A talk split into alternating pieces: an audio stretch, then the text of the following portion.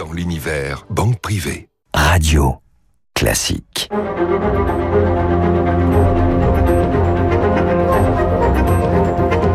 Esprit libre avec Guillaume Durand sur Radio Classique. Voilà avec Franz Olivier Gisbert qui rugit tranquillement et qui attend son heure. Son heure va intervenir dans moins de trois minutes. Nous sommes avec Renaud Capuçon. Mon cher Renaud, bonjour. Bienvenue sur votre antenne.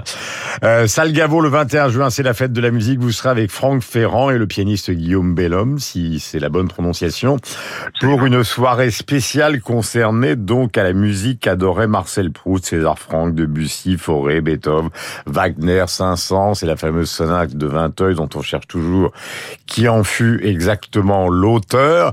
Quel est le programme, euh, Renaud? Bah, C'est un programme euh, qu'on a choisi autour des sonates euh, qui sont censé être cette sonate de Vinteuil. Alors bien sûr, c'est très souvent, on pense à la sonate de César Franck, mais euh, d'autres personnes pensent que c'est plutôt la sonate de Saint-Saëns.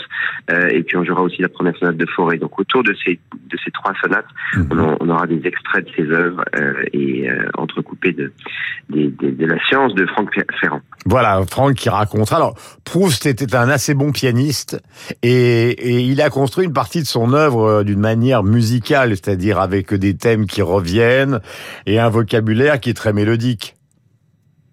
Ah oui, son œuvre est d'abord euh, extrêmement euh, euh, poétique. Elle est reconnaissable parmi, voilà, on peut reconnaître Proust immédiatement à ses grandes phrases, ces phrases à tiroir, mais tellement, tellement belles. Et, et, je pense que cette musique, en tout cas que ce soit la sonate de Franck ou la sonate de Saint-Saëns, on, on, peut retrouver ce parfum, on peut retrouver cette euh, ces senteurs, je, je, parle, je parle olfactif parce que Proust pour moi me, me, me ramène à toutes ces à toutes ces choses-là. Mmh. Et, et, la musique et l'art en, en, particulier, mais surtout la musique est quelque chose qui s'adapte parfaitement avec avec sa littérature. Voilà, par exemple cette phrase concernant Chopin, mère de soupirs, de larmes et de sanglots. Donc, euh, il a commencé, euh, tout le monde le sait, en tout cas les amateurs de littérature, donc à publier ces sept tomes, enfin à les écrire donc euh, en 1907, publié en entre 1913 et 1927. C'est la première fois que vous vous livrez à ce genre d'exercice, c'est-à-dire de mêler la littérature et la musique avec Franck?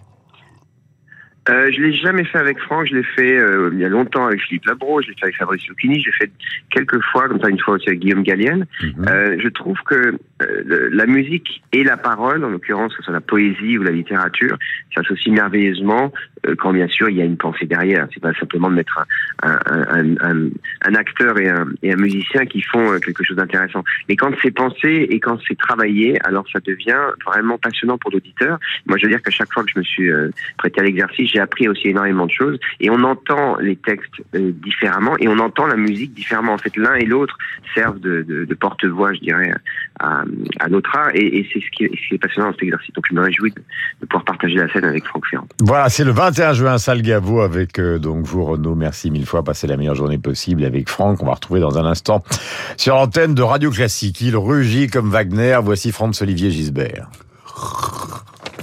Franz, euh, oui. commençons Bonjour, par le Guillaume. commencement.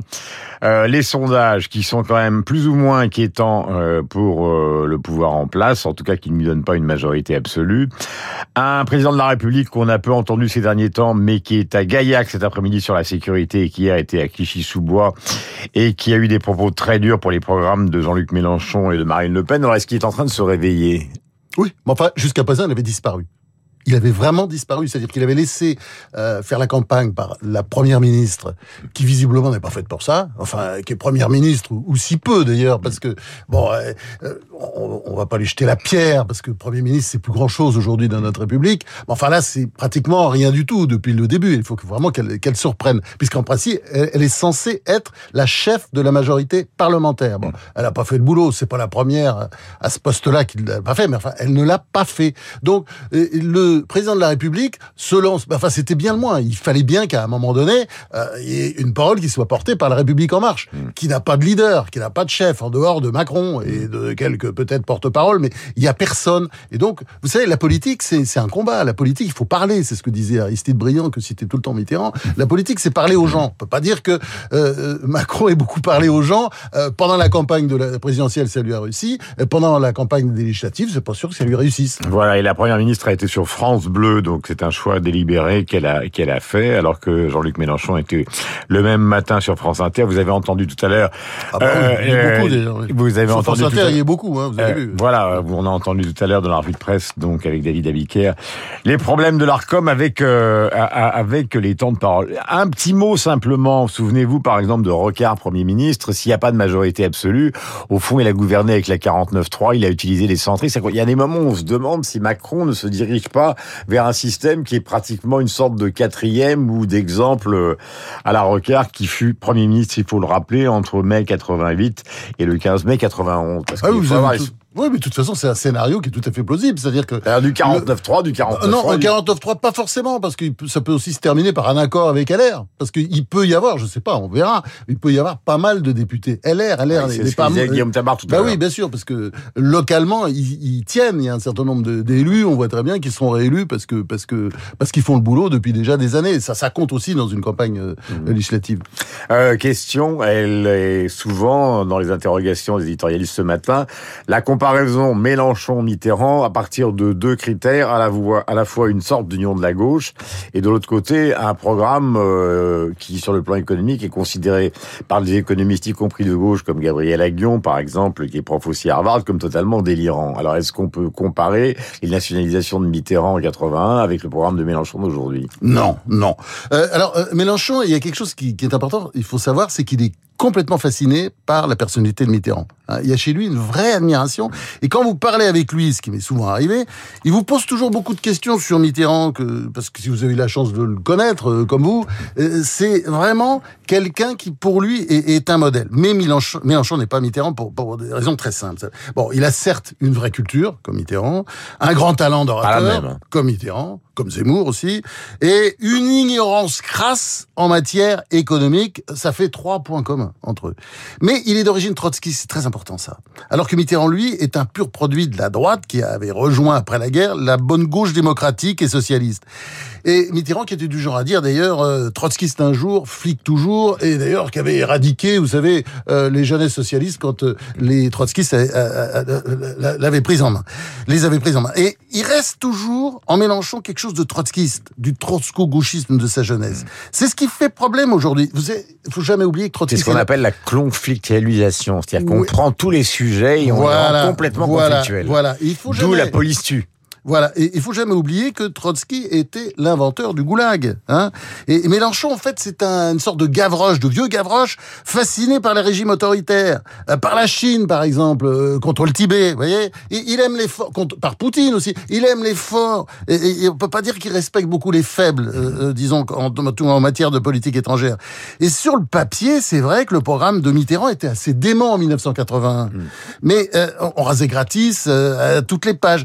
Mais il y avait chez Mitterrand, euh, comment dire, un art du yin et du yang, euh, du jour et de la nuit, euh, de la contradiction. Des visiteurs du soir comme Jean Voilà, qui disait une chose, l'autre disait son contraire. Et puis aussi pour faire appliquer son programme, un peu débile, il faut bien le dire. euh, Pierre il, Mauroy. il avait eu l'intelligence de nommer à la tête du gouvernement Pierre Mauroy, un grand homme, là, là, vous verrez, l'histoire lui rendra justice un jour, qui était ouvertement hostile à ce qu'on appelait le projet socialiste de Mitterrand, qui trouvait dingue. Et en règle générale, Mitterrand, disons, euh, il aimait s'entourer de lèche-cul, hein, il y en avait plein. Mais il y avait aussi des gens qui pensaient mal, euh, qui supportaient. Et, et, et- Mitterrand, disons, il lui arrivait de, de supporter la, la- de temps en temps la contradiction. C'est pas le cas de Mélenchon. Ouais. Hein, il est tout d'une pièce, alors que Mitterrand était multiple. Et puis alors surtout, je rajoute, Mitterrand, il aimait la France rurale. Et il avait peu de convictions. L'Europe. euh, comme euh, Macron d'ailleurs, c'est la seule conviction de Macron aussi. Mais, mais Mitterrand aussi, il y avait l'ordre républicain. Ça, c'est pas tout à fait euh, la conviction de Macron. Euh, et l'ordre républicain, il détestait le désordre. Par exemple, en mai 68, il, il, n'avait pas de mots assez durs pour les pour les étudiants. Autant de choses que Mélenchon honni. Euh, question, euh, puisque nous arrivons au terme de cette conversation qui est brève ce matin parce que nous écoutions Renaud il y a quelques instants. Euh, au fond, ce début de quinquennat, il est réélu, donc de ce point de vue-là, c'est historique, comme ça a été le cas pour Mitterrand et Chirac dans des conditions tout à fait différentes. Bon, et c'est- De Gaulle d'une certaine manière. et même De si Gaulle aussi, bien pas été élu au suffrage universel la première fois. Est-ce qu'on est dans la même configuration, c'est-à-dire d'un deuxième quinquennat qui va servir à pas grand-chose avec ce fameux Conseil de la réforme nationale nationale, etc., etc. Enfin, j'emploie à terme des mots qui sont approximatifs parce que ça fait sourire tout le monde dans les journaux. Bah, personne n'y croit. bah, écoutez, bah, personne n'y croit. Donc il faut, faut espérer que euh, Macron trouvera autre chose. Euh, il y a d'abord le redressement économique qui est à faire, surtout quand on voit les chiffres en matière de, de commerce extérieur, puisqu'on nous annonce euh, quand même un déficit euh, pour l'année prochaine qui sera quand même maous. Et puis, je dirais aussi la société. On voit la déliquescence, la déliquescence euh, qu'on retrouve à travers les déclarations de, Jean, de Jean-Luc Mélenchon sur euh, sur la police qui tue, qui sont des, des déclarations juste hallucinantes hallucinante. Dans quel pays ça pourrait arriver d'entendre le grand chef de l'opposition, enfin soi-disant le grand chef, parce que ça, on verra après l'initiative, qui disent que en France, la police tue. C'est-à-dire, la, la, la, police, en fait, elle a le droit de se faire tuer. C'est plutôt ça. C'est ça la conception de Mélenchon. Je pense qu'il faut réinventer dans ce pays le respect.